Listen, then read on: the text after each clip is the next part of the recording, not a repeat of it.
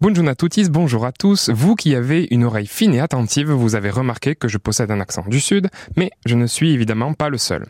En Occitanie et dans tout le sud de la France, ça ne choque personne. Mais les nordistes, eux, trouvent qu'on a l'accent chantant, que ça leur rappelle les vacances.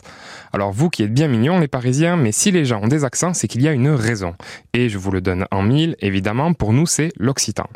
C'est une grande surprise, je sais. Je m'en vais vous expliquer pourquoi.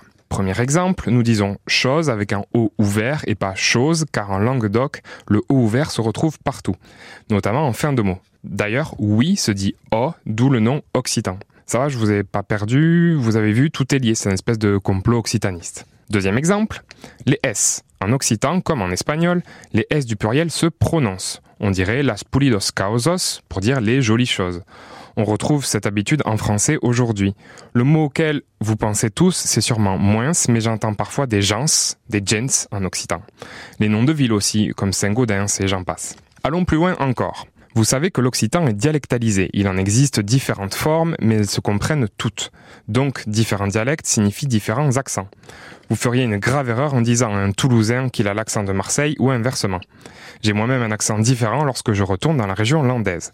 Ces petites différences, les nordistes, vous savez, les gens qui habitent euh, au-dessus de Bordeaux, eux ne l'entendent pas. Mais vous, maintenant, vous savez. Alors je vous invite à prêter l'oreille et à vous exercer si vous ne voulez pas vous faire remarquer.